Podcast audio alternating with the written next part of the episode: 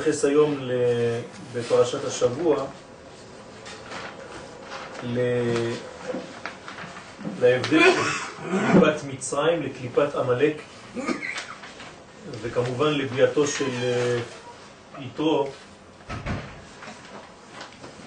אחרי ששמע את מה ששמע.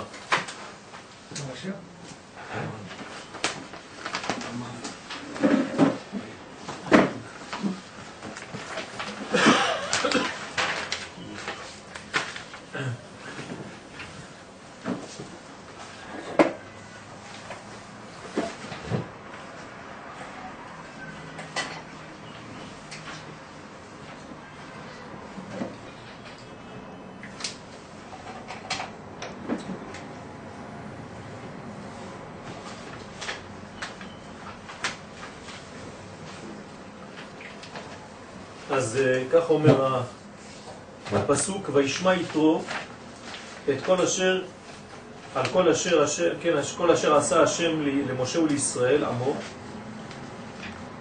חסר פה מילה, לא חשוב.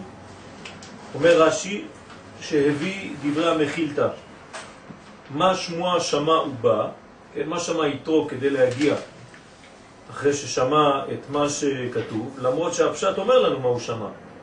שמע שהקדוש ברוך הוא הוציא אותנו ממצרים, אבל חז"ל הולכים וכאילו לא מתייחסים לפסוקים הפשוטים, הם הולכים להביא לנו עצה מרחוק. מה שמוע שמה הוא בא. התורה אומרת מה שמוע שמה הוא בא, אבל הם הולכים להביא לנו דברים יותר רחוק. מה אומרים לנו שם במחילתא? קריאת ים סוף ומלחמת עמלק. כלומר, לא מדברים על יציאת מצרים, דווקא מדברים על קריאת ים סוף ועל מלחמת עמלק. והנה, בפסוק מבואר ששמע יציאת בני ישראל ממצרים, ומשמע שלא זו הסיבה שבא אל משה, אלא קריאת ים סוף ומלחמת עמלק. אם המחילתא מדגישה דווקא את זה, למרות שהפסוק בפשט אומר את זה, מעניין. למה חז"ל הלכו להביא לנו, כן, סיבה יותר רחוקה מהסיבה הפשוטה, הוא שמע על יציאת מצרים. ויש להבין טעם הדבר, שזה גרם לו יותר לבוא מאשר עצם יציאת מצרים שגדולה מכולם. מה זה? זה קטן יציאת מצרים. למה זה לא מספיק כדי שפרעו, שנכשל שם ונפל שם, כל זה לא מספיק ליתרו להגיע? הוא צריך שתהיה יציאת מצרים, זה בסדר, אבל המדרגות הגדולות, שזה מה שמביא אותו, זה קריאת ים סוף ומלחמת עמלק. גם ב... יש הבדל בין קריאת ים סוף למלחמת עמלק. ופה הרב, כן, לורי השליטה מתייחס לזה. תינח בקריאת ים סוף, שזה סוף הנס של יציאת מצרים, זה אפשר להגיד. אבל מלחמת עמלק צריך להיות ההפך, כמו שמצינו בחז"ל. למה ההפך? הרי עמלק בא וקירר את עם ישראל. אז לכאורה, אה, איתו לא צריך לבוא מזה, הוא צריך להתרחק כשהוא רואה את הדבר הזה, הוא רואה שכולם, כן, הייתה הרתעה, כוח ההרתעה של עם ישראל דווקא נחלש שם עם מלחמת המלאק, וזה מה שמביא אותו. אז אנחנו לא מבינים בדיוק מה משך אותו להגיע. כמובן שצריך להבין, לפני שאנחנו נכנסים לסיבה הפנימית ולהבין קצת יותר את הדברים לעומק, הפשט של הדברים זה שבעצם שמע ובא. כלומר, הדגש הוא על אדם שמסוגל לשמוע, ולא סתם לשמוע שמיעה שהוא קרא משהו, אני יודע, שמעתי בחדשות, אלא יש שמועה כאן, שמיעה שהיא פירושה הבנה. הפנמה של הרעיון, קרה משהו אצל יתרו, שגורם לו שהשמיעה הזאת כל כך חדרה אל תוך פנימיותו, שזה הופך להיות מתורגם למעשה. כלומר, יש פה צירוף של שתי מילים שחז"ל מדגישים ומחברים ביניהם, מה שמוע שמע ובא. זאת אומרת שיש שמיעה שמביאה לביאה. זה לא סתם שמיעה, זה שמיעה שעוברת למעשה. וזה דבר גדול. אי אפשר לזלזל בדבר כזה.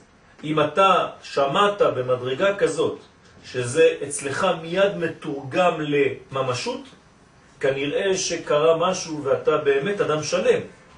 וזה נאמר כן, על יתרו בזכות. על כל פנים בואו נראה מה קורה בתוכן, שכל העמים רגזו וחלו. זאת העובדה של המלאק. למה דווקא המלאק היה צריך להרחיק את יתרו? כל העמים פחדו, והמלאק קירר אותם בזה שהראה שיכולים להילחם איתם. להפך, הוא מוריד את הכוח של עם ישראל, את הקדושה של הקדוש ברוך הוא. מי שרואה אותנו מבחוץ אומר זה עם שאי אפשר להתקרב אליו. והנה פרעו, כן, שעם כל הכוח שלו נכשל, בא המלאק, גורם לנו לחולשה הזאת, לנפילה הזאת. רואה דבר כזה יתרו, דווקא אומר, אה, זה מה שמושך אותי, אני רוצה להגיע עכשיו להיות חלק מעם ישראל. אז אנחנו לא מבינים בדיוק מה קורה. ואיך זה, כן, העניין הזה של המלאק, גרם אצל יתרו ההפך מזה, הרצון להתגייר. כלומר, השאלה היא פשוטה. והנה, מצינו שבני ישראל עברו קודם מתן תורה שתי קליפות. קליפת מצרים וקליפת עמלק. מה זאת אומרת שלפני מתן תורה עברו שתי קליפות? כן, אני מבין את זה בצורה כזאת, בסייעתא דשמיא, שאי אפשר בשום פנים ואופן להגיע למתן תורה, אם לא שעברת קודם והצלחת בניסיון לעבור דרך שתי הקליפות האלה באופן אוטומטי ותמידי, אם בכלל, אם בפרט, אם אתה רוצה לקבל תורה, אתה צריך להתגבר על שתי קליפות. קליפה אחת שנקראת מצרים, קליפה אחת שנקראת המלאק. ולכן ביציאת מצרים קורה שני דברים. דבר ראשון, אנחנו מתגברים על קליפה אחת מצרית, ודבר שני, מיד גוברים על קליפה שנקראת המלאק. אנחנו נראה שגם ההתגברות על שתי הקליפות הן לא באותה מידה, אבל רק בתנאי זה, בהכרח, אפשר לקבל את התורה בהר סיני. בחיים הפרטיים שלנו זה אותו דבר. אדם שרוצה לקבל תורה, לגדול בתורה, להיות מחובר לאלוהות, חייב להתפטר בחיים שלו משתי קליפות. קליפה אחת שהיא סוד מצרים, קליפה אחרת היא סוד המלאק. וזה השיעור שלנו היום.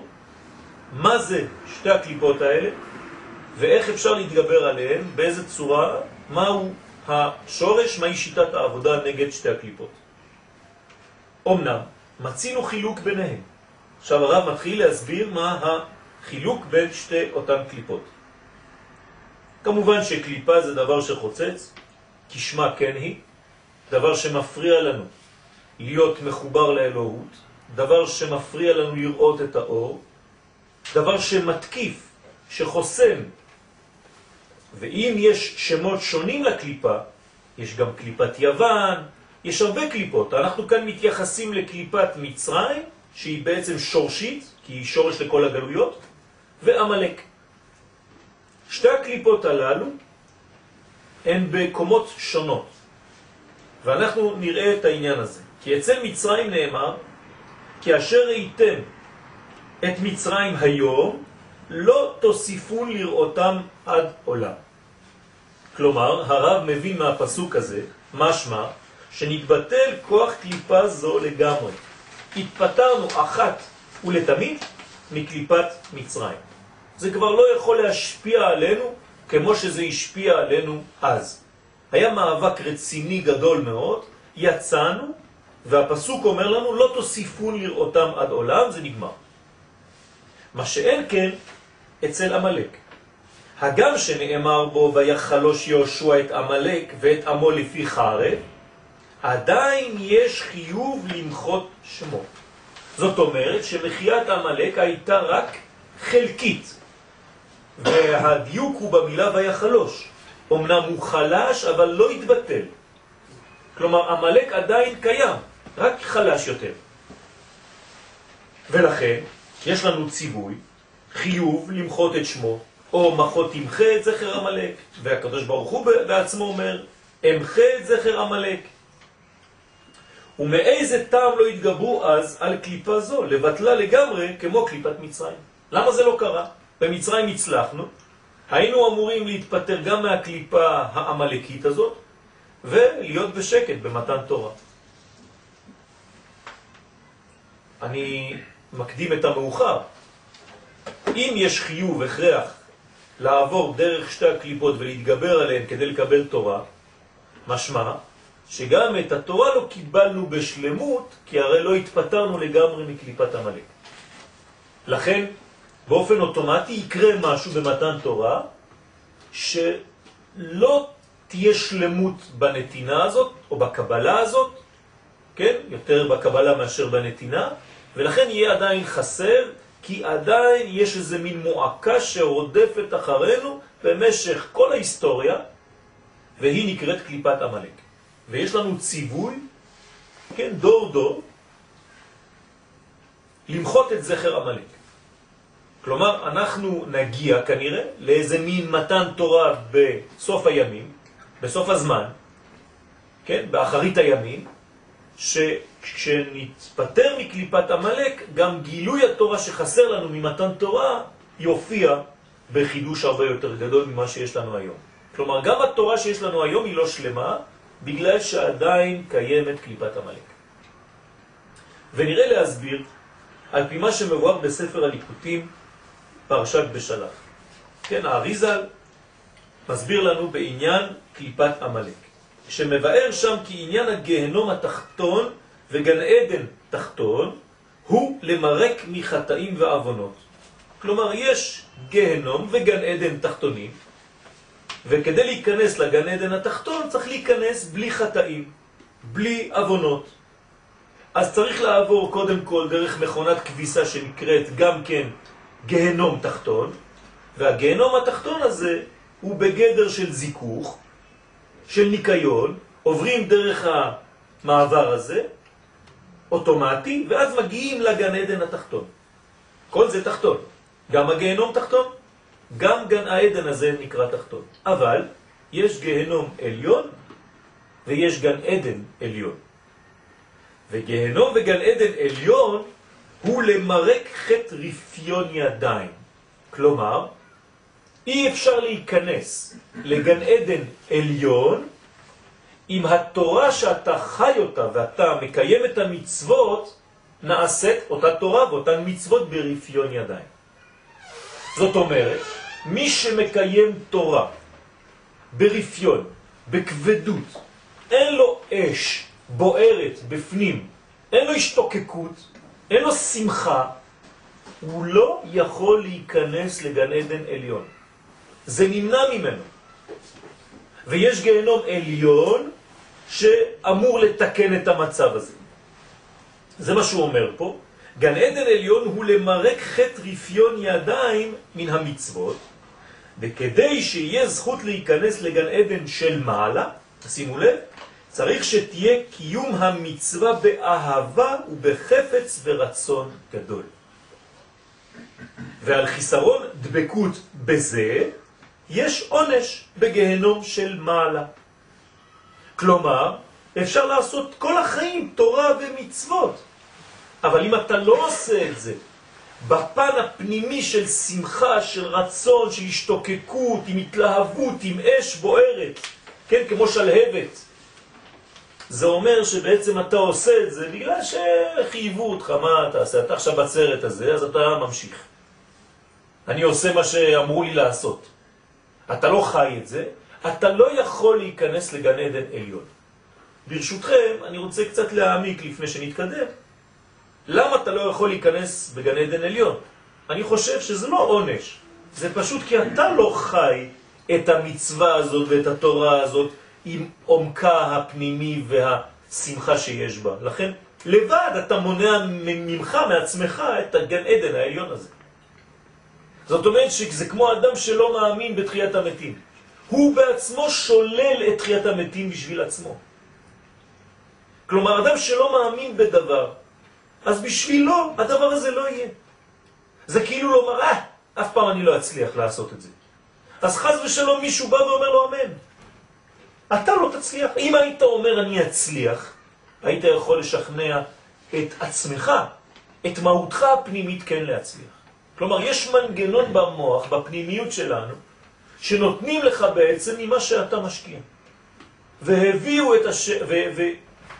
איך אומרים? ו... לא, לא, לא. והיה ביום השישי, והביאו את אשר, רואים? נעלם לי הפסוק. והיום ביום השישי, שכחתי, נחילה מכבודכם, זאת אומרת שיש, מה, בעצם מה אומרים חז"ל? שאתה מקבל מה שאתה מביא איתך. בסדר? זאת אומרת שמה שאתה משקיע זה מה שאתה מקבל. אם אתה לא חי את התורה שלך בהתלהבות, אם אתה לא חי את המצוות בהתלהבות, אם אתה עושה את הדברים כי צריך לעשות אותם, אז אין לך גן עדן עליון. הוא מסיים, כי זה בחינת עמלק. הנה. עכשיו, פה אנחנו כבר מתחילים להבין קצת את תוכן העניינים, כן? שעמלק, הקליפה שלו, היא בעצם קליפה שמונעת מן, מן האדם את אותה שמחה, את אותה התלהבות. כלומר, אשר קרחה בדרך. זאת אומרת שמקרר את האדם ולא נותן לנו חיות, כן, בעבודת השם, חז ושלום. ברגע שאין חיות בעבודת השם, זאת אומרת שקליפת עמלק שולטת. וילחם עם ישראל ברפידים, זה הרמז, שרפו ידיהם מן התורה, לא שעזבו את התורה, אלא עשו את זה ברפיון, במין חולשה כזאת, שאין לה בניין ותפיסה אמיתית בדבר. אתה לא נמצא שם. שנאמר, ואתה עייף ויגע ולא ירא אלוהים. כלומר, יש פה מנגנון שלם שאתה בעצמך התרחקת, כן? ולכן אתה לא יכול לקבל, כן, את מה שאמור היית לקבל, בגלל שאתה לא חי את הדבר בשלמות.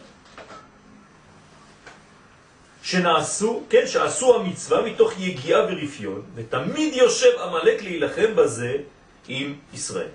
ועליו ביקש דוד, דוד המלך, כן, הבין את הסוד הזה, הצילה מחרב נפשי זה החלק התחתון, זאת אומרת, המלחמה נגד התאוות והאבונות, אבל זה שלב א', זה גן עדן תחתון וגהנום תחתון, לכן זה נפש.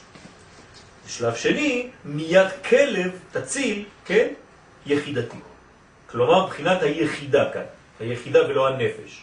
הרי יש לנו חמש מדרגות בנשמה, ממטה למעלה, נפש, רוח, נשמה, חיה ויחידה. תשימו לב, האבונות הם למטה, בנפש.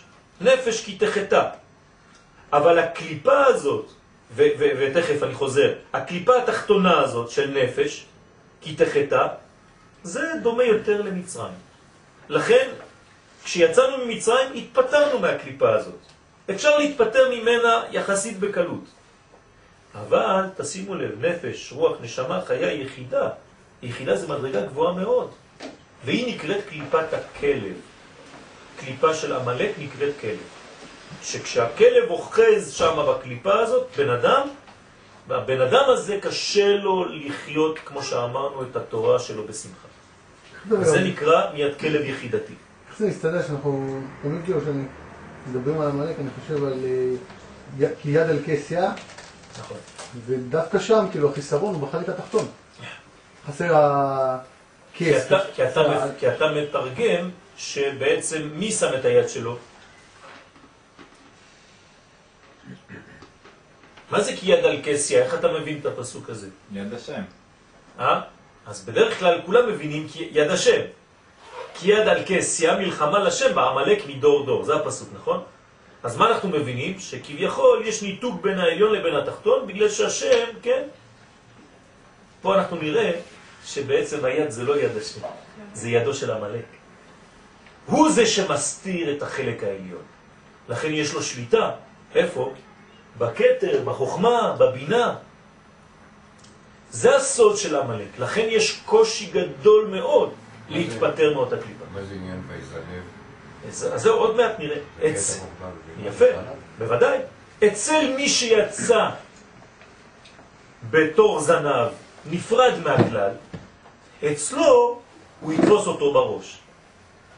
כלומר, הוא לא הולך לתפוס מי שנשאר בתוך הענן, הוא תמיד יטפל, עמלק, במי שנפלט מן הענן, וכאן אני גם נותן לכם עוד סוד, שעמלק לא יכול לשלוט אצל מי שהוא אדם כללי, אלא אצל האדם שהוא פרטי. זה גם, זה גם קשה, כי אתה אומר פה יחידה. כן. יש דבר יותר כללי מיחידה? כן, בוודאי, אצל האדם הפרטי שיצא מכלל ישראל, גם הוא בנוי מחמש מדרגות. יש לו נפש, רוח, נשמה, ברור. חיה ויחידה של אותו אדם פרטי. ברור, אבל כשמדברים על יחידה, זה כבר גם, הבן, גם החלק הפרטי, היחידתי, הוא אי אפשר, לדבר על, לא יודע, אולי, אי אפשר לדבר בכלל שם. אז הנה עובדה. עובדה שכשאדם יוצא, כלומר, אם זה באמת אדם שיצא מן הענן, פלט אותו הענן, אז איפה היחידה שלו? למה היא לא מתפקדת? יש בעיה. כלומר, אין חיבור אצלו בין אותה יחידה, כמו שאתה אומר, שהיא שורשית וטהורה וקשורה לקודש. לא אומר, אני מנסה להבין. לא- אבל, אבל זה נכון, אתה צודק.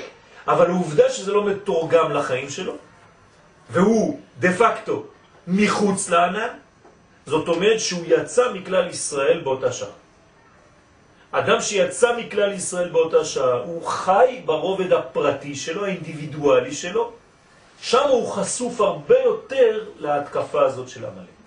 כלומר, המלאק לא מתקיף כלל ישראל, הוא יתקיף פרטים בישראל. הוא לא יכול על הכלל. בתוך הפרט עצמו, הוא יתקיף את המדרגה העליונה שלו. כלומר, יתפוס אותו במחשבה שיבטל אותה, ינטרל אותה, יקרר אותה. הרי המוח קר והלב חם. אז הוא יקרר שמה כדי שלא יחמם על ידי הלב, ואז האדם הזה, חז ושלום, יצא מן הענן, יצא מכלל ישראל ויקפור בעיקר. אפשר להגיד שזה סוג של, של כרת שבן אדם מביא על עצמו? הוא בעצם, בעצם בן אדם מנתק את עצמו מהכלל. נכון, נכון. אני לא יודע אם אפשר לדרגם את זה במילים לא, אולי של לא- כרת, אבל, אבל הוא כן מוציא את עצמו, כן? מוציא את עצמו מן הכלל. פשוט מאוד נקרא רשע. רשע זה מי שהוציא את עצמו מן הכלל, כמו שאנחנו אומרים בהגדה של פסח. רשע, כן? מה העבודה הזאת לכם? לכם ולא לא, לפי שהוציא את עצמו מן הכלל, כפר בעיקר. זאת אומרת, אין לו כבר התייחסות לכלל ישראל כנשמה קולקטיבית גדולה, אלא הוא חושב שהוא יצא ככה, נולד ככה, אבל אין שום הבדל, אין שום דבר. שום דבר לא חסר, שום דבר לא אה, אה, אה, חסר לו מהכלל הגדול הזה. המדרגה הזאת של עמלק, כן, בתוכה, יש כבר בתוך המילים, אנחנו אפשר, אפשר לשמוע את הקונוטציה של עם לק, כן, עמלק. כלומר, מי שבא ו... כן, לק, כן, כמו כלב שמלקק את הדם של העם. כלומר, הוא לוקח את המדרגה של עם ולא מגלה אותה אצלך. הוא הצליח לבטל, לנטרל את הנקודה שנקראת עם אצל היחיד. כמו בלעם, שדרשו חז"ל שהוא בא לבלוע את הבחינה הזאת שנקראת עם. בולע עם, בלעם, בל עם, אין עם. אתה אדם פרטי. ברגע שיש התקפה כזאת, ממין כזה, האדם מנוטרל, מוציאים אותו מכל האורגניזם, ולכן הוא כבר לא חי עם כולם, וחז ושלום זה תא בתוך הגוף שהגיע לחיים אינדיבידואליים, הוא לא חי עם כלל הגוף, ואנחנו יודעים איך קוראים למחלה הזאת, חז ושלום. כשתא מתוך התאים של הגוף עושה מה שבא לו, הוא נהיה משוגע, אותו תא. הוא לא חי ברובד הכללי של הגוף, חז ושלום זה אותה מחלה ארורה. כן, נכון. אבל אה, בלעם, בולע או זה קסמים, זה כישופים. בלעם. לא חשוב, יבואו מכל מיני כיוונים כדי לגרום לדבר הזה. מה זה משנה איך זה יבוא? אנחנו צריכים להיות מוכנים לכל מיני התקפות. כן, מן האוויר, מן הים, מן כן, כן, היבשה, זה? יכול להיות גם תרבותי. נכון. הכל טוב כדי לחבל בדבר הזה. כלומר, מה שהכי הכי הכי קרוב אלינו, יחידתי, צריך לשמור על זה, נכון? זה הכוח של עמלק שיכול להגיע חז ושלום למי שקצת יוצא מהדבר הזה. אה, כן, כי זה- יש את השיא של איפה שכשלו, זה בבלת מדיין. נכון. ואז זה- זה תרבותי כבר. אז ברמז, מה אומרים לנו חז"ל, אם כבר הזכרת את זה? מה היו עושים בני ישראל? יוצאים מהמחנה של ישראל והולכים לקנות בשווקים של מדיין. ככה זה התחיל. כן, כן. מה זה אומר? כן, ברמז, שהם יצאו מרשות היחיד, שזה כלל ישראל, והלכו לרשות הרבים, לראות בשדות זרים. ברגע שיש את החולשה הזאת, חז ושלום יש התקפה של עמלק. עכשיו, מבחינה פסיכולוגית, אם אני אוסיף כאן רובד יותר פסיכולוגי, זה אומר שאנחנו צריכים להיזהר מאוד מהמדרגה שאנחנו לא חיים בהרגשה הכללית הזאת. כלומר, כל אדם, אפילו באופן פרטי, אם הוא לא חי בהרגשה שהוא חלק מהמנגנון הקולקטיבי הזה של עם ישראל ואלוהים בתוכו, האדם הזה נכנס לדיכאון. מכאן נולד הדיכאון. כלומר, כל דיכאון זה רגע אחד, שיכול להיות קטן מאוד, שבאותו רגע הקדוש ברוך הוא לא נמצא. הרי אם לא, הוא, היה, הוא לא היה בדיכאון. כל רגע של דיכאון זה רגע שהאדם הגיע למין החלטה פנימית, זה יכול להיות רגע כנמרה, קטן מאוד, ששם, באותו רגע הזה, הקדוש ברוך הוא לא נמצא. הוא לבד, הוא בהפקר. זה מה שאמרתי מקודם לפני שהגעת.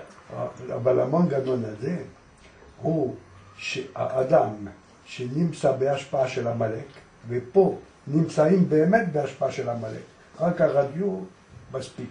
אבל, אבל מה המנגנון פה? שאחד שאומר, אני פה יש המלאק, אז מה הוא עושה? הוא נעשה אדם פרטי.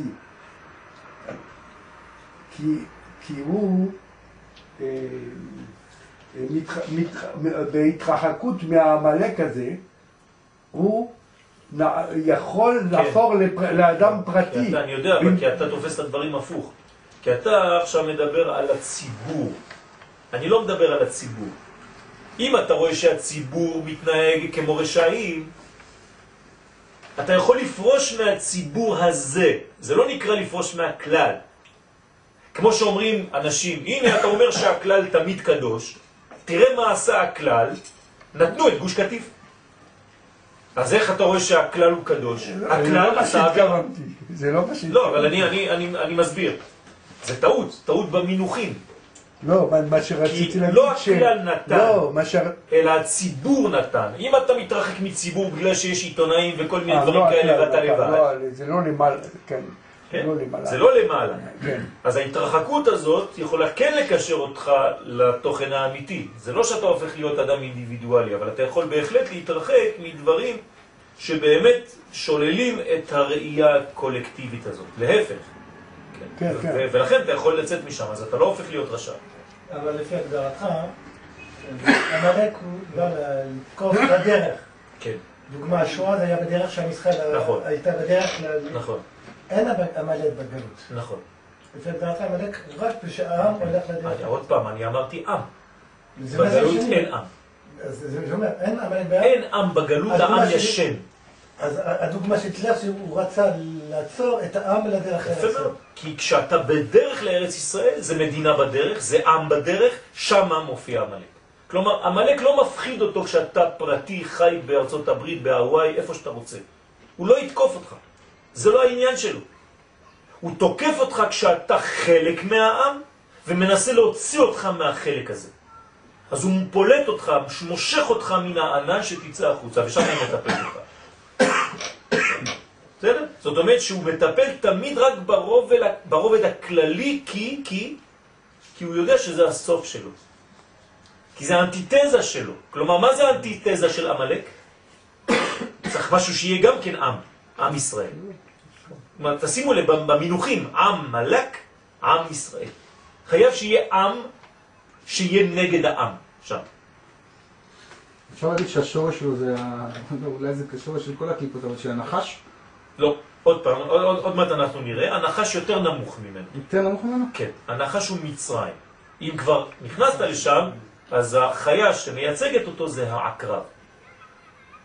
כי העקרב מקרר, ולכן יש תחושה של קור כשהקרב עוקץ, אבל כשהנחש נושך, מקיש, יש דווקא חום. אז תכף אנחנו נראה את ההבדל בין שתי בעלי, שתי החיות. אבל הקישת נחש כן. זה יותר מסוכן מהקישת עקרב. לא נכון, זה לא נכון. אנחנו תכף נראה את זה. עובדה שבעמידה, כן. כשאדם עומד בעמידה, אומרים חז"ל, שאם יש נחש בעקבו ימשיך להתפלל, אבל אם יש עקרב יפסיק. אבל בהתנהגות שלה, בהתנהגות, בהתנהגות שלו, אז, אבל, אבל ב, ב, בכוח שלו... לא מדברים על הכוח. מה הרעיון כאן? לעקרב אין היגיון. ואומרים לנו חז"ל שהנחש לא מקיש אלא החטא שעשית הביא את הנחש. כן, כי יש הרבה מקרים. זה מין שליח, אבל העקרב. לא אכפת לו, זה טבע שלו, כן? חכמים מספרים על העקרב שעלה על הגב של, הצפרדע, כן? לחצות את לחצות הנהר. את הנער, והוא עוזר לו, והוא מקיש אותו, אומר לו, למה עשית לי את זה? הוא אומר, זה הטבע שלי, אני לא יודע לעשות משהו אחר, זה לא טבעי, זה לא הגיוני, זה לא בנוי על תהליך. הרב, נכון, יש כל שיעור, אתה אומר שאומרים שזה מפחיד? אז זה מפחיד. כי זה כמעט אה, בלתי נשלט, זה שורשי מאוד. אז אנחנו נראה, לכן, לכן חשבתי שהשיעור חשוב, אפשר. מה זה קיימו וקיבלו? קיימו אה? וקיבלו, היה שם כאילו איזו שבירה של המנגנון הזה. כן, וזה גם היה בגולה. נכון. כי זה, זה בדרך לארץ ישראל, עוד פעם. זה גם שמה, שמה זה לפני בית אה, שני. זה אמרנו. שתמיד לפני כל דבר גדול מופיע תמיד. תמיד לפני דבר גדול, יש מעבר כזה שנקרא בדרך, ששם מופיעות כל הקליפות החזקות כדי לנסות לשבור את המנגנון, את התהליך הזה. אם זה ברובד של עם ישראל, אבל אפשר לראות את זה בקטן גם כן אצל כל אדם פרטי שממשיך ורוצה לעלות למדרגה גדולה יותר, אז יש לו שם כל מיני מחבלים בדרך, כן? חבלי משיח. אז זה מה שאומר דוד המלך, מיד כלב יחידתי. ולכן הפלישתי אמר לדוד, הכלב אנוכי. כן? הוא ידע שהוא שורש המלך, למרות שהיה פלישתי. כן? עכשיו, זה לא, תשימו לב, זה לא עם ששייך לאומה ספציפית. הרי הוא פלישתי, והוא מכנה את עצמו כלב. זה כמו, זה לא ציבור, זה עם, זה זה עם זה, זה, מין, זה. מין תכונה, תכונה פנימית עליונה שיכולה להתלבש בכל אחד ואחד. הרב ברור היה אומר, יש שתי עמלקים, העמלק המושגי והעמלק הגיאוגרפי. אוקיי. הוא אומר, עמלק הגיאוגרפי זה ערב הסעודית. ואם בודקים שמה זה ברור כשמש. והיה מוסיף, אה, ערב הסעודית, הארץ הכי מסוכנת לישראל. מישהו בציבור חושב שערב הסעודית, ואם בודקים את התוכן שלהם, איך הם מדברים על האומות, איך הם מחנכים אצלם, נורא ואיום. האמריקאים ניסו לעשות משהו, הם כבר הרימו ידיים. זה, זה בגנים, בגנים. ולפי זה, יש לבאר כי מצרים הוא שורש הרע מצד מעשים רעים. זה, זה בקטנה בוא נגיד. זה מעשים רעים. ערוות הארץ, כן, כל מיני משיכות נמוכות שיש. זה נקרא מצרים. והוא עניין גיהנום תחתון.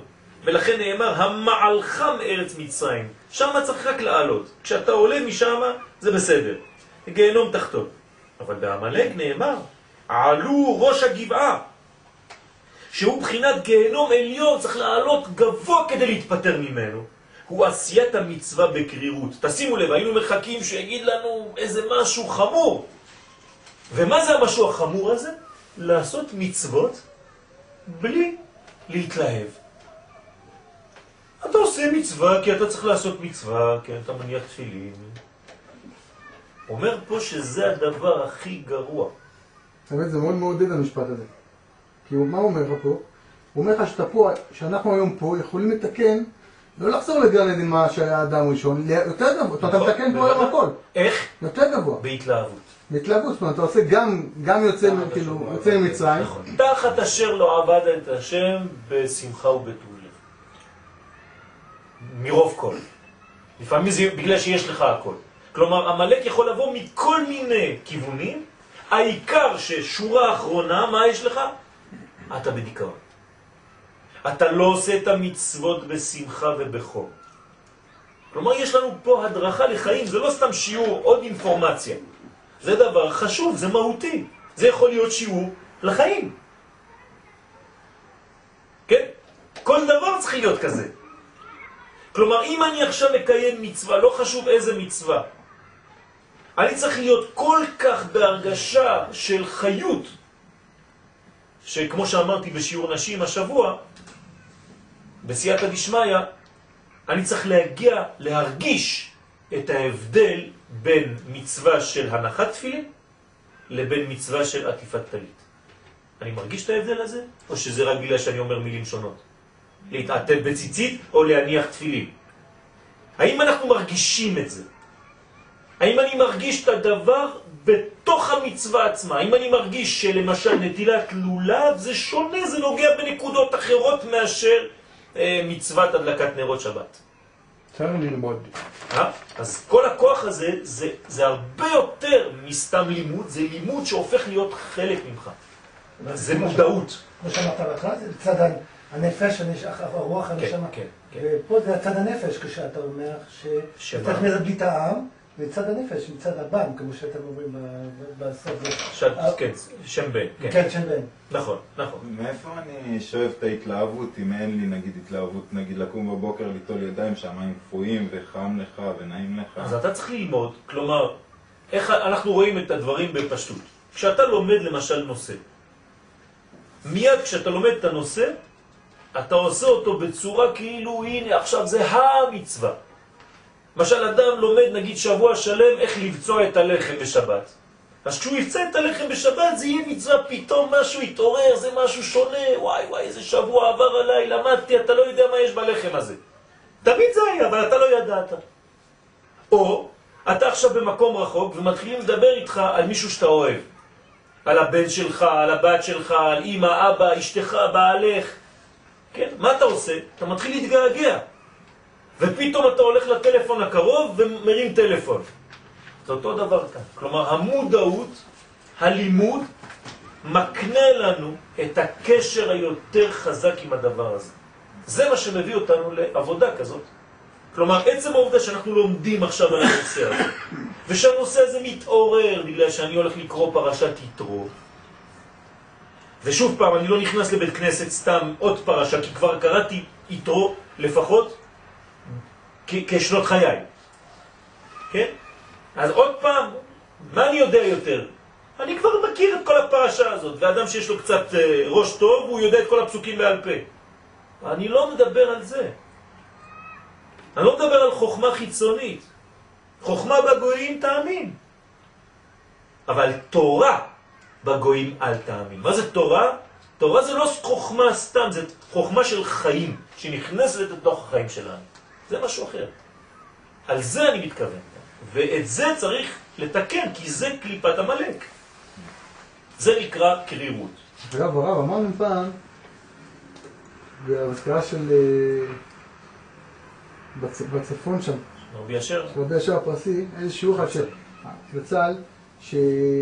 שבמצרים בעצם הייתה גאולה אה, נשמתית, כן, שהיא כאילו גם לדורות נצחית. נכון, ועכשיו, זה, זה, זה דווקא הייתה יציאה ממצרים. נכון. ועכשיו, למשל אנחנו חוזרים על זה עכשיו גם פה. אמרנו שממצרים יצאנו, קליפת מצרים, אמרנו כן, שהתפטרנו. ואז אמרנו שעכשיו יש כאילו את אה, גאולת הגוף. יפה. ועכשיו, מה יוצא? שלכאורה, אם יצאנו ממצרים, יכול להיות שזה, וזה נשמתי, זה נשמע ככה, ב, אוקיי, נשמע שזה משהו באמת גם כן כאילו עליון. נכון. אבל אבל לא. אתה, אתה, אתה מושך לכיוון הנכון. כלומר, מה שאנחנו הולכים לסכם פה, כן? אני הולך לכיוון שלך, זה תמיד אותו עניין, אבל תמיד זה משום מה בורח לנו, שהדבר הכי גבוה בעצם, בסופו של דבר, איפה הוא מתגלה? בגוף שלי, בשמחה הפרטית הקטנה הזאת שלי פה. אתה יכול להיות תלמיד חכם גדול, אתה רואה רבנים גדולים נכנסים ככה, כאילו, זה איפה השמחה? אם אין לך את השמחה הזאת, זה לא מעניין אותי בכלל כל הדבר הזה. זה תלוש. אז מצד אחד מצרים זה גבוה מאוד, כן, זה מחשבתי, נגאלת, ועכשיו אנחנו צריכים לגאול את הגוף שלנו. אז איפה בעצם, אתה גילית עכשיו את הסוד, איפה אחיזת עמלק הכי חזקה? זה שהראש לא יתרגם את זה לשמחה פשוטה בגוף. שלא יהיה התלהבות. שלא יהיה התלהבות, פשוט מאוד. כשאתה קם בבוקר, אתה כבר בדיכאון לפני שהתחלת לעשות כל דבר. אין לך שום שמחה. ואתה יודע כמה דברים אתה מפספס? אתה מפספס את הקשר שלך עם האישה, או עם הבעל. אתה מפספס את הקשר שלך עם ההורים. אתה מפספס את הקשר שלך עם הילדים. אתה, והשנים עוברות, עוברות, עוברות, ואתה מסכנים, בשביל מה? ואתה מין בדיכאון כזה עמוק שאתה הורס את עצמך לבד. וחז ושלום, חז ושלום, כן? לא לתת את הדין על רצח. רצח של מי? של עצמו. אתה הרגת את הנפש, את עצמך. למה לא חיית? אבל חייתי, לא. היית מת כשקיימת מצוות. אבל היית צריך להיות מת כדי לקיים אותה. אז זה נאמר פעם איזה מפקד בצבא, באתי ואמרתי לו, תשמע, לא פשוט. אז הוא אומר, תגיד, בכניסה היה כתוב שיהיה קל. כן. זה- לתרגם את זה נכון, יום יום, נכון, זה עבודה לא נכון, פשוטה. נכון, לכן אנחנו לומדים את זה. כל הדברים של כאן זה דברים קשים מאוד. כי בסופו של דבר, אם זאת הקליפה הכי חזקה, איפה יהיה התרגום שלה? בדברים הכי קטנים בחיים שלנו. זה הסוד. שההתלהבות הורגת את עמלק. נכון, יפה מאוד. ואיך אני מגיע להתלהבות? אנחנו יכולים לסגור על ידי שאני-. על מתלהב. איך אתה על תתלהב? ידי שאני מתלהב. איך אתה יכול להתלהב? החלטה על פסיכולוגית. איך? החלטה פסיכולוגית. לא מספיק. יפה, אבל אז, תמשיכי, איך אפשר, איך, אפשר לחסל אותו? חסר לכם את, הדבר הכי, הכי חשוב. לחיות את זה. לא. על. יפה מאוד. להגיע למדרגה, לחיות את היהדות שלי כעם, ככלל בארצי. אם אני לא מבין את זה, כן, הרב קוק אומר דבר, אני נתתי שיעור על זה, אני ממש, אנש, זה היה שיעור בירושלים, האנשים שם רעדו. הוא, הוא מתרגם את השבתות בחוץ לארץ. אוי ואבוי מה הוא אומר שם, על השבת בחו"ל.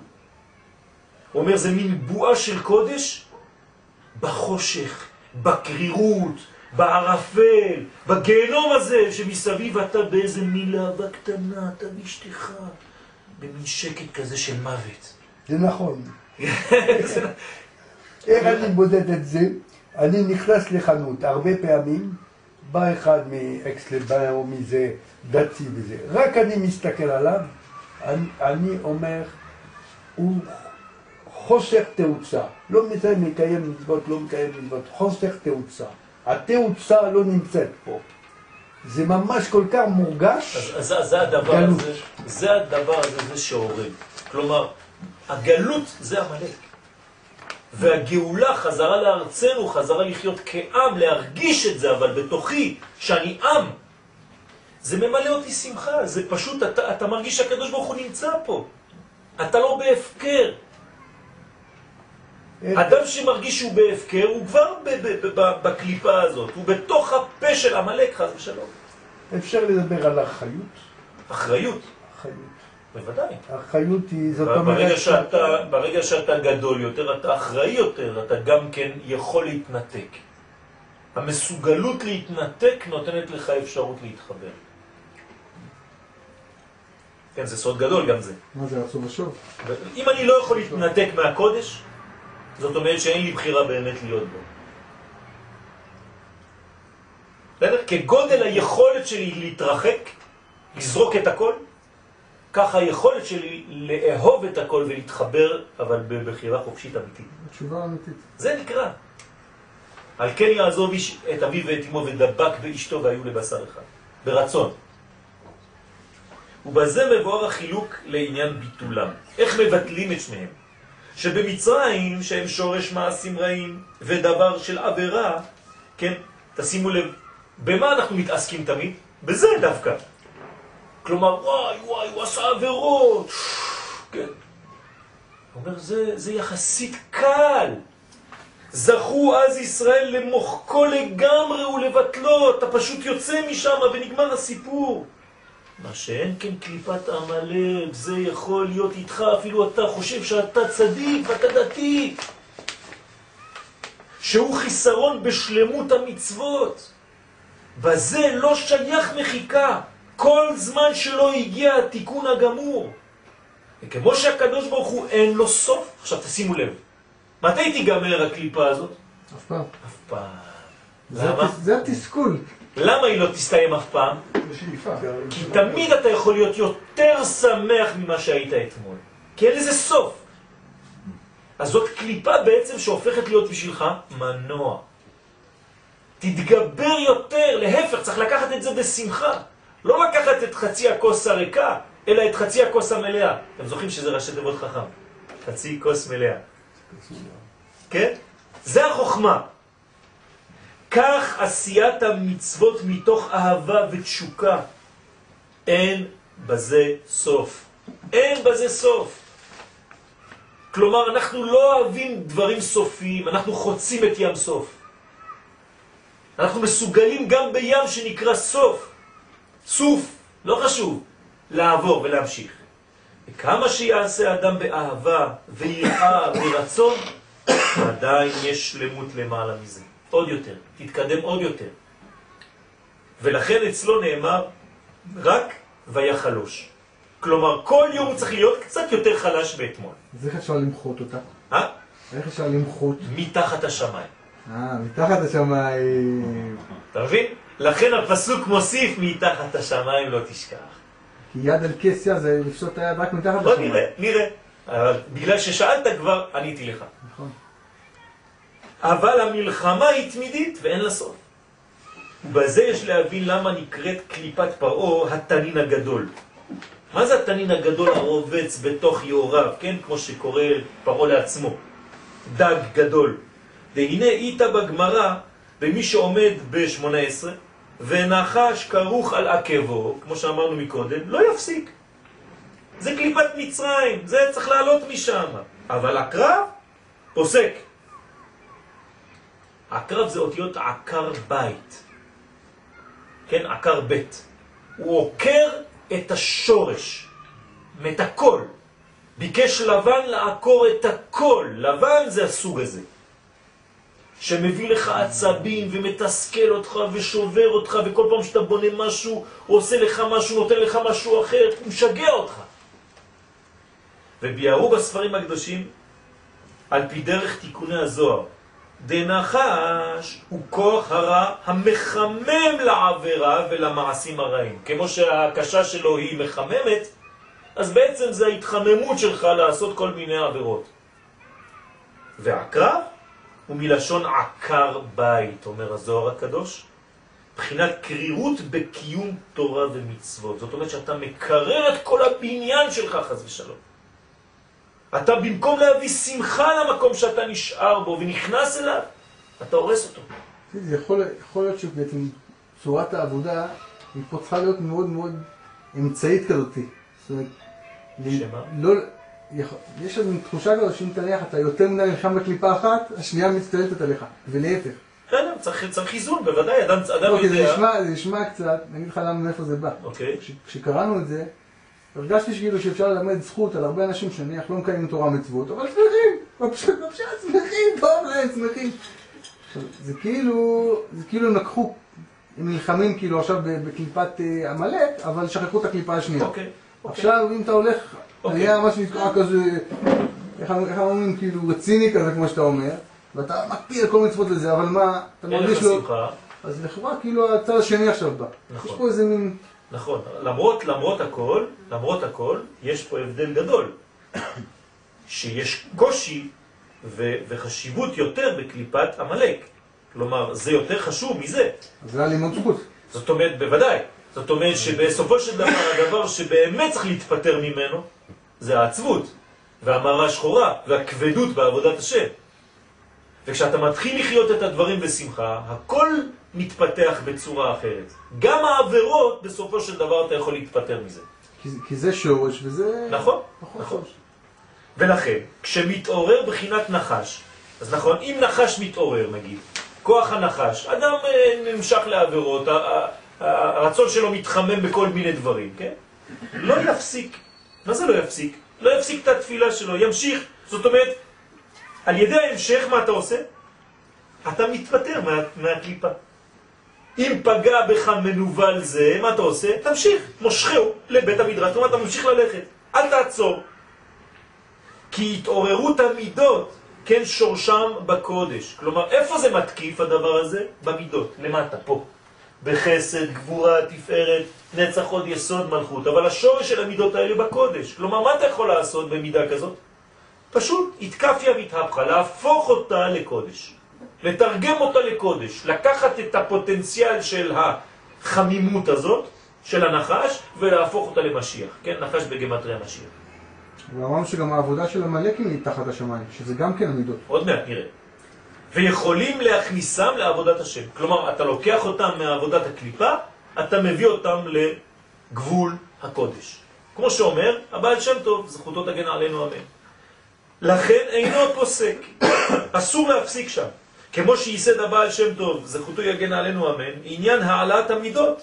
זה נקרא להעלות המידות כמו לעליית מצרים. אבל הקרב שנתקרר בעבודה, בהכרח לא להפסיק. כלומר, העבודה שלך עכשיו היא לא טובה. תפסיק את אותה עבודה, אפילו שזה תפילת שמונה עשרה, תפסיק.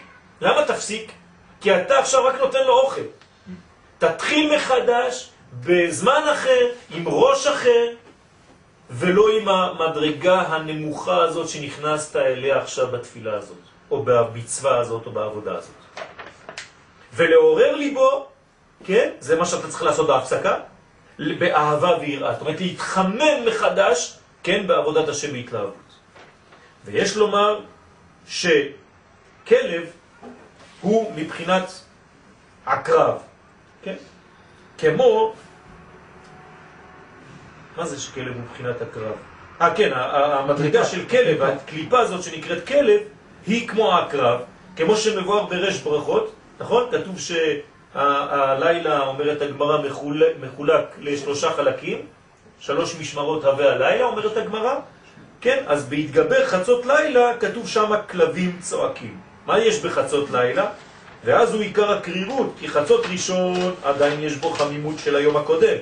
חצות שני כבר מתחיל חמימות הזריחה, אבל באמצע הוא עיקר הקרירות. ואז כלבים צועקים. מה זה אומר פה? מה זה באמצע? באמצע זה רגע. יפה מאוד, יפה מאוד. זה, רציתי שתיקח את הנקודה הזאת, טוב ש, שכבודו אה, תפס את הנקודה. גם השפה פה, לא, הוא אומר ראשון ושני. נכון. אז מה קרה? להגיד שלישי. יפה מאוד. אז איפה זה נגמר? מה, מה, מה, כמה זמן הזמן הזה? כחצות. יפה. זאת הנקודה הזאת של המעבר. נקודה שהיא לא תופסת זמן. והנקודה הזאת, חז ושלום, שמה, בתוך זמן שהוא לא זמן, נכנס עמלק. אם אתה נותן לו להיכנס. זאת אומרת, אפילו אתה לא מודע מתי הוא נכנס, כי זה היה לפני ואחרי, לא הבנתי מה קרה, איפה הוא נכנס. זאת אומרת שזה מדרגה שהאדם הוא בעצם במעבר, ממש. זה יכול להיות שנייה אחת במעבר בין גלות לגאולה. בין לילה ליום. הרי חצות לפני וחצות אחרי זה לילה ויום. זאת אומרת, מגלות לגאולה. בציר הזה, שהוא לא קיים באמת במציאות, שמה יכול חז ושלום להיכנס המלך. בגלגל זה כאילו בנקודה האמצעית. קשה מאוד, זאת אומרת, זה מדרגה שיכולה לתפוס עמוק. מותר פעמיים בשיעור להגיד שזה מפחיד? כן, כן. כי הדבקות היא בלילה. עכשיו, הדבקות שגורסים בלילה. גם בלילה זה נקרא חצי השני. חצי השני. אוקיי. אבל המנוע, כן. צריך מנוע כדי, כדי כן, לראות. אוקיי. אז באותו רגע, אז הוא תופס. אז נכון, זה- נכון. וזה זה לא פשוט, הדבר הזה הוא קשה. גמרות. כל חצות. קשה, ממש יפה מאוד. על זה עושים המקובלים תיקון חצות. כדי לשלוט על אותה קליפה של עמלק. וזה כוונת האריזל, כי עמלק נקרא כלב. למה הוא נקרא כלב? כן? בגלל שיש לו את המדרגה הזאת שהוא בדיוק בחצות הזאת כלבים צועקים, זה הזמן שלו. תשימו לב שכשיצאנו ממצרים, כתוב שהכלבים לא נבחו. לא חרצו. נכון? לא, ח- הוא- ולכל בני ישראל לא יחרץ כלב לשונו. זאת אומרת שאז. תקנו את הקליפה של הנחש, והכלב היה בינתיים סגור, לא יכל להתפרץ. רק כשהתחילו להתלונן, מתי מופיע המלאק בתורה? כי אנחנו לא יכולים לברוח מהפשט, ברפידים. כלומר, כשאתה מתחיל להרגיש את ה... כן, העייפות הזאת, כאילו, טוב, מה אנחנו עושים כבר? מה, אני בסך הכל? אה, המלאק שם מחכה כל הזמן בצד כמו איזה כלב, קליפת כלב, ופרו נקרא נחש, פרו זה כלום, פרו זה, זה, זה, זה בקטנה, שהוא החימום לדבר עבירה. כלומר, מה אנחנו עושים אפילו עם הנחש של פרו? תפילים. אותו נחש שהיה לו גם לא היה כזה. ופה, עשו לי מזה תפילין. מה זה אומר? כמו שהבעל שם טוב אומר לנו, תיקח את מה שהם השתמשו בזה בקליפה, תהפוך את זה לקדושה, אתה יכול לקבל שם מוחים גדולים. ומבוארים הדברים על פי דרך האריזה בעץ חיים. עכשיו אנחנו נכנסים לקבלה, בינתיים זה היה פשט. בעניין שבירת הכלים, שזה שורש עמלק. כלומר, שורש עמלק, כדי להבין מאיפה זה בא, זה משבירת הכלים ממלכי אדום. מה היה הסיבה, כן, לפי החסידות של שבירת הכלים? אתם זוכרים תמיד, נכון? אנא אמלוך. מה זה אומר בפשטות? מה, מה, מה לא היה מושג לכל מדרגה? הכלל, ההתקללות. אתם רואים שיוצא איפה שהשורש של עמלק בא ממדרגה של כל מדרגה שחושבת את עצמה לעולם בפני עצמו, לא צריך אני ואפסי. והנה שורש הפגם שלהם הוא מה שהיו בלי ייחוד. בלי ייחוד בין מה למה? זכר ונקבה. תשימו לב מה זה אומר פה. זאת אומרת שכל מדרגה בפני עצמה, ברגע שהיא אנה אמלוך, מה זה אנה אמלוך? זה לא סתם ביני לבין החבר שלי, זה בין, בין נותן למקבל, בין זכר לנקבה, בין איש לאשתו. זה חשוב מאוד. ושם צריך לחפש את האחדות הזאת, כי אם לא חז ושלום קליפת המלאק יכולה להיכנס שם ולקרר את כל הבניין. אה, דרך אגב, נסביר למה, למה זה מתחת לשמיים.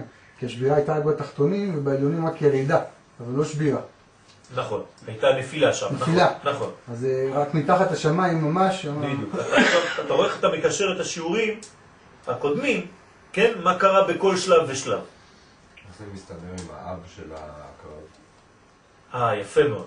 שאנחנו יכולים להתגבר על הקליפה הזאת, כן? צוראל שואל, נכון?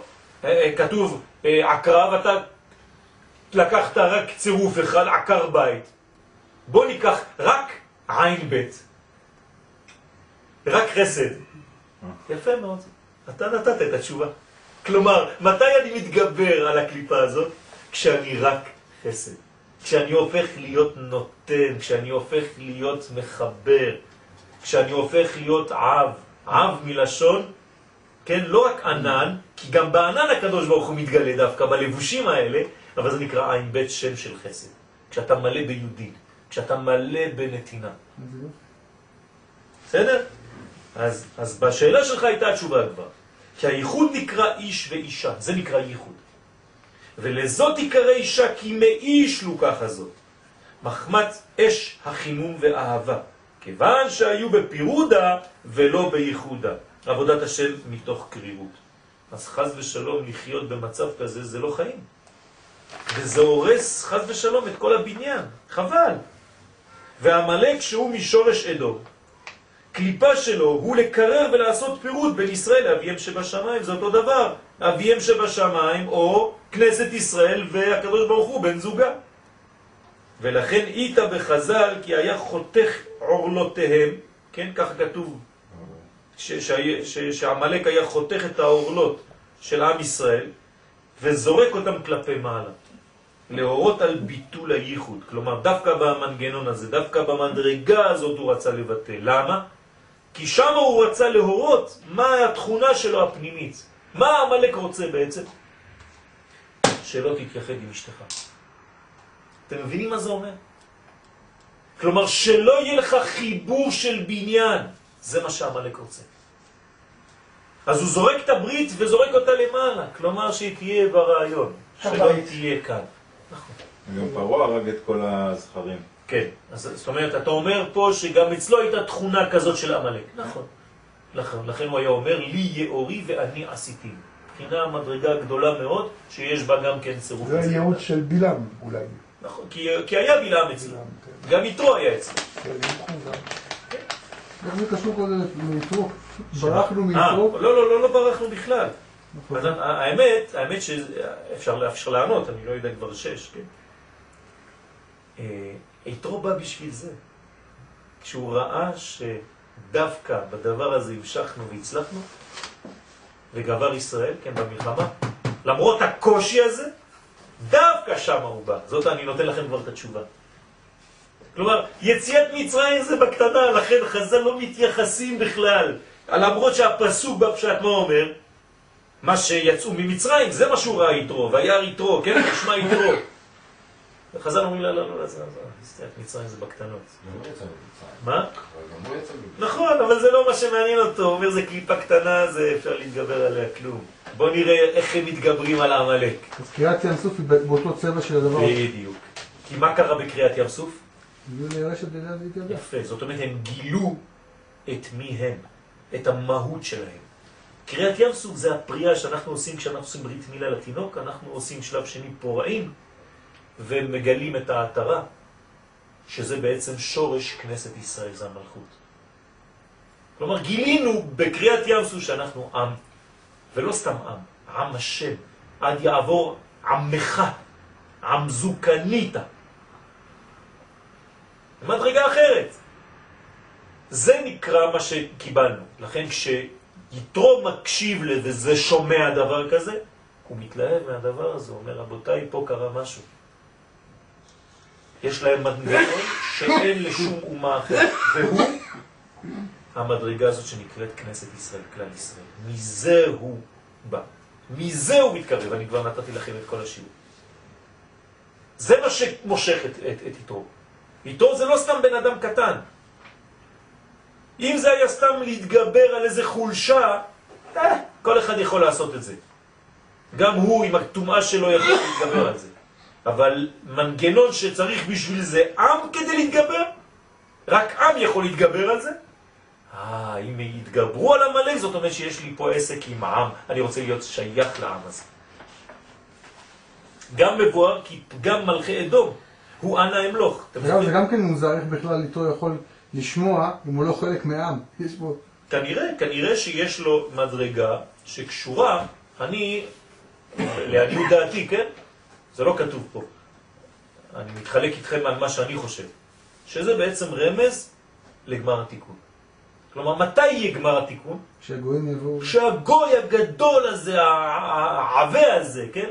הטמא הזה, עם כל העבודות זרות שיש לו, לא יכולים להלביש את זה אולי על מישהו היום, אני לא יודע, כשהוא יכיר, ולא רק יכיר, יבוא ויגיד ברוך השם, י' כ' ו' כ'. הוא אמר ראשון ברוך השם, נכון? בפרשה שלנו, ברוך השם. אנחנו אומרים ברוך השם, זהו יתרו המציא את זה. זאת אומרת, כש, כשכל הגויים יבואו ויכירו, כלומר המדרגה הכי נמוכה של המציאות תכיר, זה גמר התיקון. ככה אני מבין את הפרשה. לשמוע כולם שמעו. זה, זה, זה לכן אני אומר שמה הוא בא, הוא בא. הוא בא. זה, זה, זה החיבור. לא רק לשמוע. לשמוע מלשון הבנה, הפנמה של הרעיון ולבוא. כן? לה- להגיד, זהו, אני קונה את זה. שמעו ממרגז ומחיל אחרי זה של פלאש, שזה כולם שמעו. נכון, נכון. סליחה? מאיפה?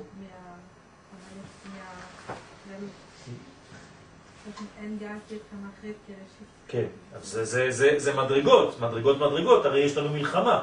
כתוב תמחה את זכר המלך וכתוב אמחה את זכר המלך. כנראה שיש שתי קומות של מלחמה, אנחנו צריכים להתעסק בקומה שלנו, והוא יתברך, יש לו גם קומה שלו, להתעסק עם אותה מלחמה. אבל זה מלחמת השם, שעוברת דרך עם ישראל. זאת אומרת שאין השם בלי ישראל. אי אפשר להפריד ביניהם. לזה התכוון הזוהר, קודשא בריך הוא בישראל, כן? ואורייתא חד. כלומר, מי שיוצא למלחמה נגד עם ישראל, יוצא למלחמה נגד הקדוש ברוך הוא. ולכן במעמד הר סיני, בדיבר הראשון, אנוכי השם אלוהיך, מה? אשר הוצאתיך מארץ מצרים, לא אשר בראתי את העולם. לכאורה זה מה שהיה צריך להגיד. אני השם שבראתי את העולם, נקודה. לא. אני השם אלוהיך אשר הוצאתיך מארץ מצרים. אז זה מעניין אותי, מה אתה מספר לי סיפורים שיצאת ממצרים? הוא אומר, לא, לא, זה, זה השם בעולם, זה שמסוגל להוציא אותי ממצרים, שיש לו התייחסות לעם מיוחד שנקרא עם ישראל, עד כדי כך שהוא מוציא אותו מגלות לחירות. זה הגילוי של האלוהות בעולם, זה עובר בהכרח באופן אוטומטי ומחויב דרך עם ישראל. לא סתם זה שברא את העולם. זה החידוש. וכן עמלק, גמטריה רם. מה זאת אומרת? 240. כלומר, חושב את עצמו שהוא לא צריך אף אחד. רם וניסה.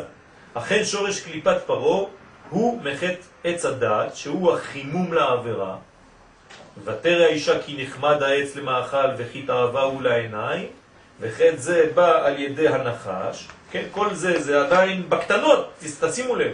ולכן נקרא פרעה התנין הגדול, כלומר כמו אותו נחש, להורות כי הוא משורש חטא הנחש, וכן חטא 130 שנים שעבורו באו לתקן במצרים, שורשה עניין של חימום לעבירה בבחינת נחש, ולכן אחר שהתגברו בני ישראל על קליפת פרעה ויצאו ממנו, אז עוברים לשלב ב'. שלב ב' זה יותר קשה. ויבוא עמלק וילחם בישראל. בבחינת שורש הרע דמלכי אדום שהוא קרירות בעבודת השם. מדרגה יותר גבוהה. תשימו לב באיזה רמה הוא שם את חטא הנחש, את חטא עץ הדעת, את כל החטא הגדול הראשון. לא, זה... איך אפשר להתגבר על זה? עכשיו בוא נראה איפה אתה נמצא בקרירות הזאת בעבודת השם. יש לבאר טעם הדבר, שבא עתה עמלק לפי המבואר בזוהר הקדוש, שהרי על חטא שאמרו, היש השם בקרבנו עם עין. תשימו לב, מתי הוא מגיע? ספק. זאת אומרת, כמו שאמרתי לכם בתחילת השיעור, ברגע שרגע אחד קטן אתה שוכח, עובדה, אתה עכשיו בפחד, עובדה, אתה עכשיו בדיכאון, עובדה, אתה עכשיו עצוב, עובדה, עובדה, עובדה, עובדה, מה קרה ברגע הזה? הוצאת את הקדוש ברוך הוא מהמציאות שלך. כי אם לא, לא היית יכול להיות עצוב, אין דבר כזה. אדם שמרגיש שהקדוש ברוך הוא ממלא את חייו, והוא בעל הבית פה, וכל מה שקורה יש אחריות, והקדוש ברוך הוא רק, אתה לא רואה אותו, ואם היית שומע אותו ככה, אל תדאג, אני פה, תמשיך, תעשה לי, תאמין, אני פה.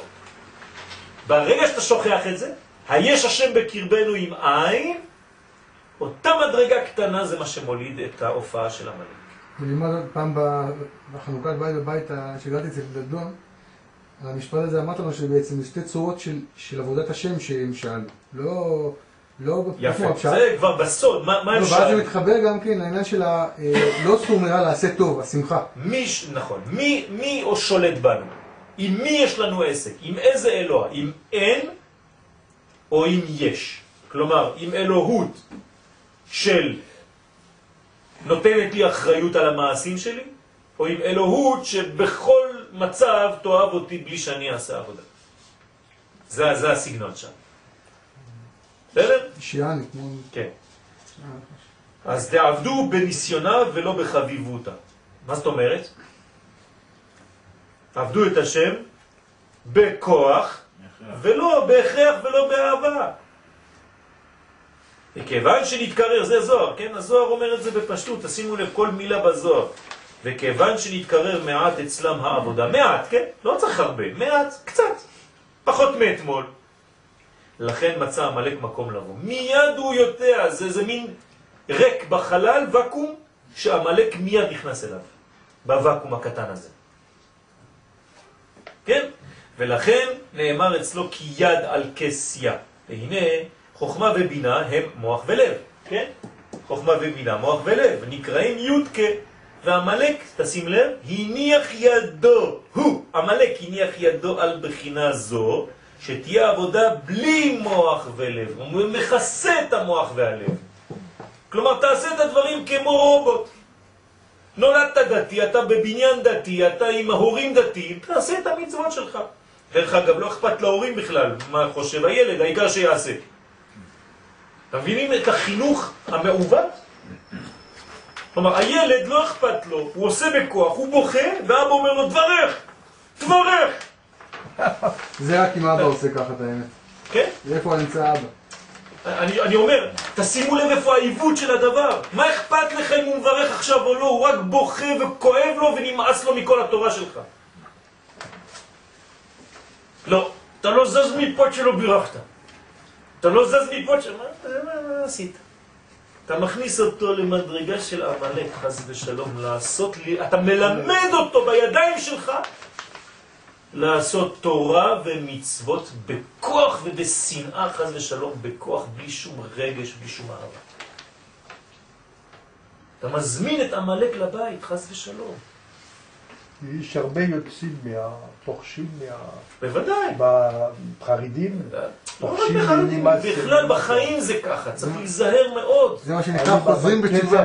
אני, בבית כנסת, במוצאי שבת, תמיד אני הולך להתפלל, אני מסתכל על איזה אה, אברך, איך הוא מחנך את הילדים שלו, קטסטרופה. תגיד. לי- תלך למרוקו, אל, אל תגיד להם שום דבר. כל אחד מדבר ממה שהוא סבל. אני, אני, אני, הב- הבנים שלי, אף פעם לא אמרתי להם בתורה, תלמד אותה, שום דבר. כן. נכון. צריך שזה יבוא ממש... אני בהכרה, ברגש, הם באו בהכרה, בשמחה, בהתלהבות, ולכן אתה צריך להקרין את זה בבית. לא יודע, כלומר, אם השולחן שבת שלך דומה להשם ישמור, אז איך אתה רוצה שהילדים יחיו בזה? כל שבת כולם יברחו, כשיהיו גדולים, נכון? אבל אם יש אווירה בשבת, אם יש חשק להיות בבית ושמחה, אז באים. זה כל כך נראה פשוט ומטומטם, כן מה שאני אומר?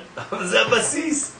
ואני מוסיף על זה שאם אין לך תוכן, אם אין לך תוכן רוחני, תשים כלים יפים, תשים את החומר. נכון. אז זה אותו דבר כמו עשיית מצוות, רובוטיזציה של הדבר. על לא, זה, על זה אני כן. אומר אני אנטי דתי. אני אנטי דתי במובן הזה של המילה. שזה אקטים חיצוניים, בלי חיות, בלי כלום. אז מה אם אתה יודע עוד דף גמרא? אתה יבש, כשרואים אותך יש חשק לבכות, אז מה? מה עשית?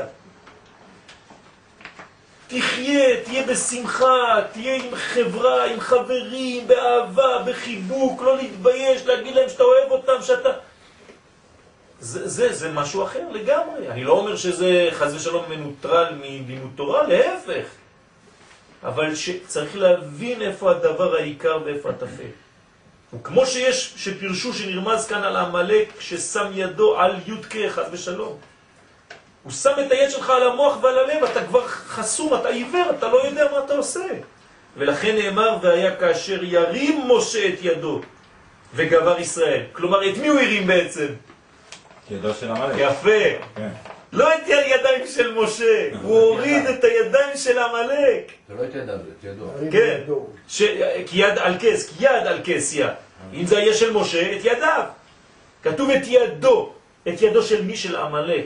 משה עושה מלחמה שם להוריד את היד הזאת. לא אומרים שזה העבודה של דוד. שדוד כאילו זה בגימת היד. כן, כן. כן, כן, נכון, נכון. שהידיים מרמזים על אהבה ויראה. אם אתה שמה, שמה יש חיסרון של אהבה, אז גם חיסרון של יראת השם. חסד וגבורה, וכאשר ירים משה, כן, בני ישראל, ויכניס בהם עבודת השם מתוך המידות, אז בגבר ישראל. זה הסוד של בגבר ישראל. רגע, מה היה הסיפור עם אה, שאול שהוא לא הרג את כל העמלק? כן, אז אה, כנראה זה מתחבר למה שאמרנו בהתחלה, שתמיד נשאר איזה זכר לעמלק הזה, כי אנחנו צריכים להשתפר מחר עוד יותר ממה שהיה היום. זה לא ברור פה מה שכתוב. שמה? בפסקה האחרונה. למה? כי כתוב שכי יד על כסיה, ואז כן. הוא אומר פה שבעצם זה, אה, עמלק שם את ידו כאילו מבחינה גבוהה. כן, חוכמה ובינה. נכון, ואז אתה אומר בעצם, יש, פה- יש פה איזושהי הסתרה שגורמת לעבודה בקריאות. נכון. ואז אומרים, ואז הוא ממשיך, אה, אה, ולכן נאמר, והיה כאשר ירים אה, משה. את ידו, כן. וגבר ישראל, שעדיין מרמזים על אהבה ויראה, חסד וגבורה. אוקיי. זאת אומרת, הוא, הוא כאילו מחזיר אותם שוב לי"ק. זאת אומרת, אם הם בחסד וגבורה ועכשיו הוא מרים, אז. הוא מחזיר אותם שוב עוד פעם, למעלה. עוד פעם, כשהוא מסיר את הידיים של עמלק, הוא שם את ידיו הוא, אה, זה ידיו הוא. בוודאי. כלומר, שניהם, שניהם נכונים. זה רק כנגד זה. נתתי אה, וורט, פירוש, על הצד השני, שהוא לא מביא פה. אבל כשהוא מסיר אחד, הרי אמרנו אין ואקום. זה או זה או זה. או קדושה או טומאה. אתה מבין? אז כשמשה נכנס לשם ודוחה את הידיים של עמלק, שם הידיים של עם לא ישראל. דווקא הפירוש הזה הסתדר מאוד טוב עם מתחת השמיים. מתחת השמיים, זה בדיוק מסתדר טוב. בסדר, בסדר. כי זה המדרגה. מורכב, זה דברים נכון, זה. מורכב, בוודאי שזה מורכב. ובזה מבואר הטעם, יש לכם אה, אפשרות להמשיך? או שאתם רוצים כן, כן? בוודאי, אנחנו צריכים לגמור אם נותן לנו את האפשרות. אם בעל הבית זה בסדר. לא, בעיה. ובזה מבואר הטעם שכששמע יתרו, הוא מתלהב, הוא עושה עכשיו תיקון יפה. וזה מבואר הטעם שכששמע יתרו, הנה אנחנו חזרנו ליתרו, רציתם את יתרו, נכון? יתרו הוא פסה. זה בצרפתית. כן.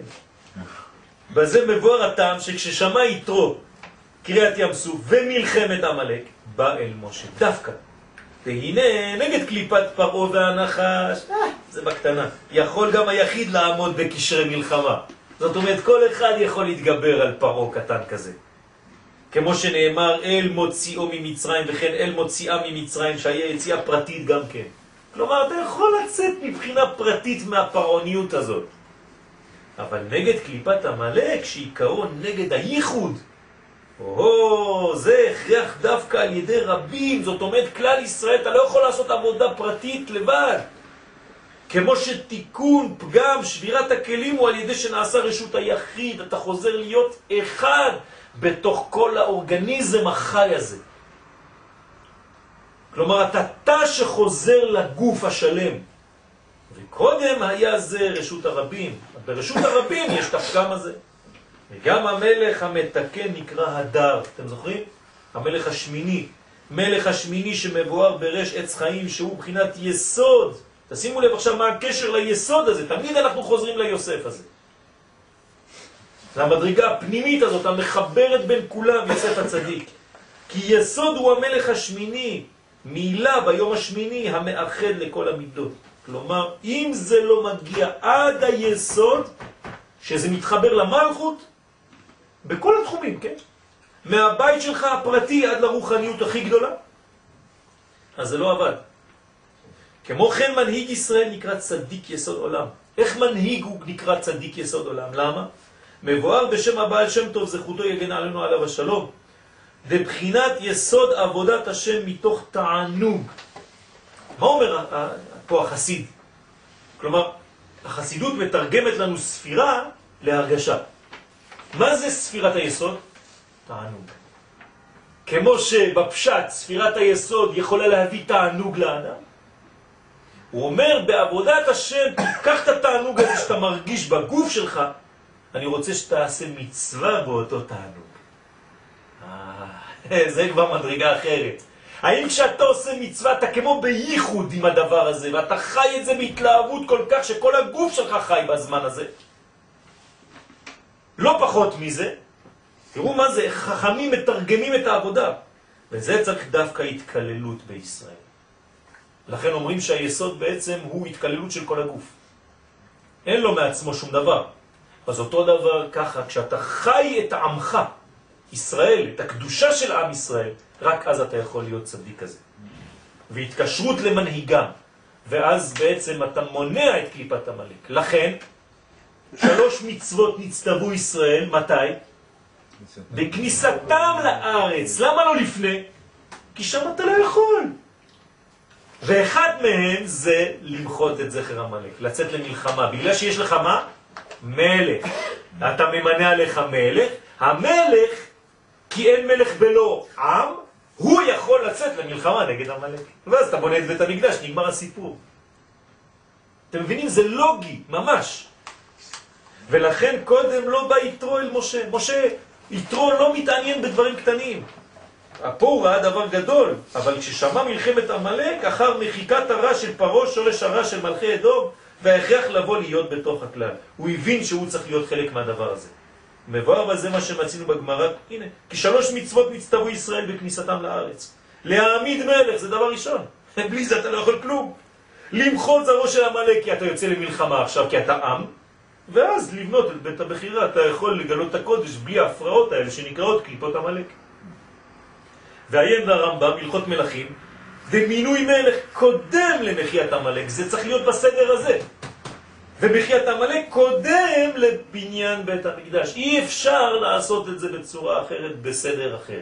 באדם הפרטי. כן, אותו דבר. אתה צריך למנות עליך מלך, כלומר לחיות בהרגשה כוללת שאתה חי בשלמות, זה נקרא אין מלך בלא עם, עם זה לשון עם, כן? אחרי זה אתה יוצא למלחמה נגד כל הספק הזה, כי סילקת אותו, כי כשאתה מרגיש שלם, החלק הקטן הזה לא יכול להיכנס בך, כי דחית אותו החוצה, אתה מרגיש השלמות. אדם שלם הוא אמיץ, אדם שלם הוא לא פחדן, אדם שלם הוא אוהב, אדם שלם הוא נותן, אדם שלם הוא שמח, וכו'. ואז אתה בונה בעצם את בית המקדש. אתה הופך להיות נביא. הרי אי אפשר לקבל נבואה בלי שמחה, זה הולך ביחד. אז אותו, אותו עניין פה, בקטן, אותו דבר בגדול.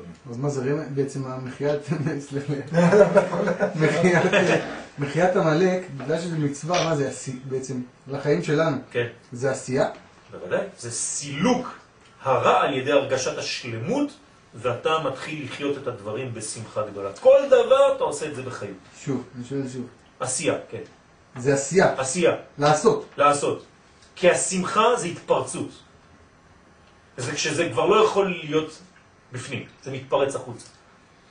ששון זה עדיין בפנים, בדרך. שמחה זה התפרצות של הדבר. כשזה כבר, אתה לא יכול, כן? כש, כש, כשזה פורץ מהגבולות, כן? כן מה, מה פורץ מהגבול? צחוק. יפה. מה, למה קוראים לזה צחוק? כי זה יוצא מהחוק. זה יוצא מה, מהמוגבלות. גיא. בגלל זה- בגלל זה הגאולה תבוא מיצחק. אה? בגלל זה הגאולה תבוא מיצחק. נכון, נכון, זה, זה, זה הסוד, זה הסוד, צריך לצחוק. לא רק בדרך לבנק. כן, צריך, פה לא יודע מי צוחק כבר בדרך לבנק. טוב. אז זה נאמר לא טוב, היות האדם לבדו.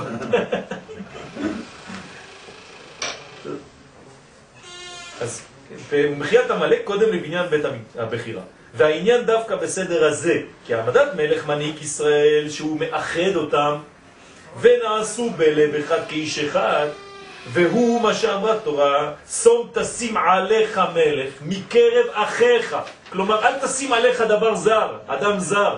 תשים עליך מקרב אחיך. תשים עליך מלך, שדומה לך, שאתה אתה, אתה, אתה והוא זה אותו דבר. כלומר, בהרגשה האינטימית הזאת שאני שלם, כדי לקרב האחווה בכלל ישראל. ולכן כששאלו בני ישראל, אשים המלך ככל הגויים, לא היה זה לרצון. כי זה לא ככה מבקשים מלך. אני לא רוצה מלך כמו כל הגויים. המלך שלי צריך להיות מלך של ישראל, בעניין שמאחד את האומה, שאוהב את עם ישראל. כי המצווה היא להעמיד מלך שהוא יקשר כלל ישראל להיות כחד. כן, מתאים לבחירות שלנו. וכן הוא לשון הכתוב, ויהי בישורון מלך, בהתאסף ראשי העם, הוא אוסף את כולם. ודבר זה קודם למלחמה של מחיית עמלק. שמתבהר שזה דווקא בכוח אחדות כנסת ישראל. שימו לב, לא בני ישראל, כנסת ישראל. ברגע שהיא הופכת להיות כולה, כמו שכתוב בפסוק, כולה יפה רעייתי. מסביר למה שאול נכשל, לכאורה. דווקא בדבר הזה. כי הוא היה מלך בדרך למלכות. הכוללת. נכון, שאול. שאז הוא הופעת אור מלך הדר המתקן. למרות ששם הוא ספירת היסוד, זה לא פשוט, כן? אבל... וכן מצינו בהמן מזרע עמלק, אותו דבר שקטרוגו היה, אלוהיהם של אלה ישנו. שהכל אצלם בקרירות ושינה, זה מה שהוא התכוון המן. הוא רואה את היהודים, הוא אומר, תגיד לי, מה זה רובוטים האלה? זה מצחיקים היהודים האלה. אתה רואה אותם עושים מצוות, אבל אין להם בכלל חיים, הם לא חיים. אפשר, אני אומר לכם, אפשר לטפל בהם בקלות. זה מה שאומר המן, כן? כי הם ישנים, הם בתרדמה, אין להם חיות, אין להם שמחה במה שהם עושים. הוא יסוד באימה, לא? מה? שאול. כן, אמרנו שהוא מזרע בנימין, נכון. וזה התיקון שלו נכון. למרדכי. נכון, נכון. אז הוא לא היסוד היסוד. נכון, נכון, אבל הוא בחינת יסוד, לכן אמרתי זה לא פשוט, הוא בחינת יסוד בכל זאת. והתיקון היה, לך כנוס את כל היהודים. אותו דבר, מה הפתרון שם? אותו דבר, לאחד את כולם. על ידי מי? יסוד אבא מרדכי. כלומר, מי מאחד בעצם את כולם? מי מאחד אותנו? אה? זה- המלך שמאחד אותנו. גורם לנו להתאחד, נכון. מביא להם מלך שגזרותיו כאמן ומחזירם למוטב. אבל מי, מי, בלי זה, יוסף. היום, היום, היום, בוא נגיד היום. איפה יוסף? כנסת ישראל, לימוד הסוד.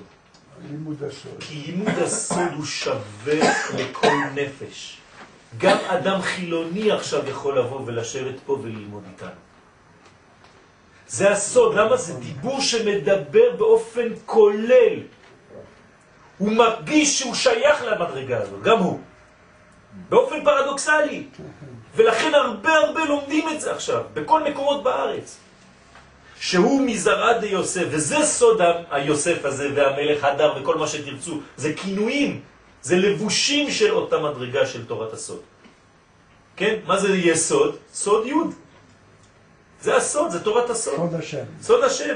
ורק אחר כך כשיש, ישראל, כשיש בישראל כוח התעוררות המידות, אהבה, יראה, דבקות, אז שייך לבנות את בית המקדש. זה, זה, זה רק אנטנה בסוף, ששם הוא בחינת קרובים מעורים זה בזה, זה רק יראה לנו כמה יש את האהבה השלמות הזאת. ויש לומר כי שתי בחינות אלו מתחלקות לפי עבודת החול והשבת. עכשיו אנחנו מביאים את זה לזמן. בימות החול בחינת עולם העשייה, אז שולטת בו קליפת הנחש מעץ הדת, כלומר העבודה בחול יחסית קלה. תשימו לב מה קורה פה. כן. אה? כמו יציאת מצרים, ונחזים שם קליפה, מושכים לרע, בסדר, תתכוון קצת, תעשה עבודה, אתה יכול לשלוט על זה. כמו שמבואר באריזה. כי קודם חטא עץ הדעת, לא היה אדם הראשון שייך לעולם העשייה בכלל. וחטא עץ הדעת גרם ירידתו לשם, לעולם הגשמי, החומרי, המעורר לרע. ושבת, שהוא מעין עולם הבא, הוא כמו אדם הראשון קודם החטא, שהיה עליו לתקן בחינת מלכי אדום. זאת אומרת, בשבת התיקון יותר דק, לכן יותר מסוכן. מה אתה יכול להיות בשבת? עצבני. עצבני, אתה שובר הכל, אבל אתה לא מחלל שבת, כן? ואבוי, אם מישהו תלש איזה נייר בשירותים או מישהו, אתה יכול לשבור את הבית. כלומר, לא חשוב שאתה עכשיו מדליק אש יותר חזקה מכל הדברים הקטנים האלה, כן? תבינו איפה הראש שלנו פועל, אנחנו מבלבלים את הכל. מלחמה עם קליפת המלאק יש בשבת, זה לא פשוט. ולכן נאמר בעמלק זכור, כמו בשבת, זה זכור לשומרו וזה זכור לאבדו. כלומר, בשבת אתה צריך למחות את זכר עמלק בשולחן שלך, בבית שלך, בזמן הזיווג עם אשתך.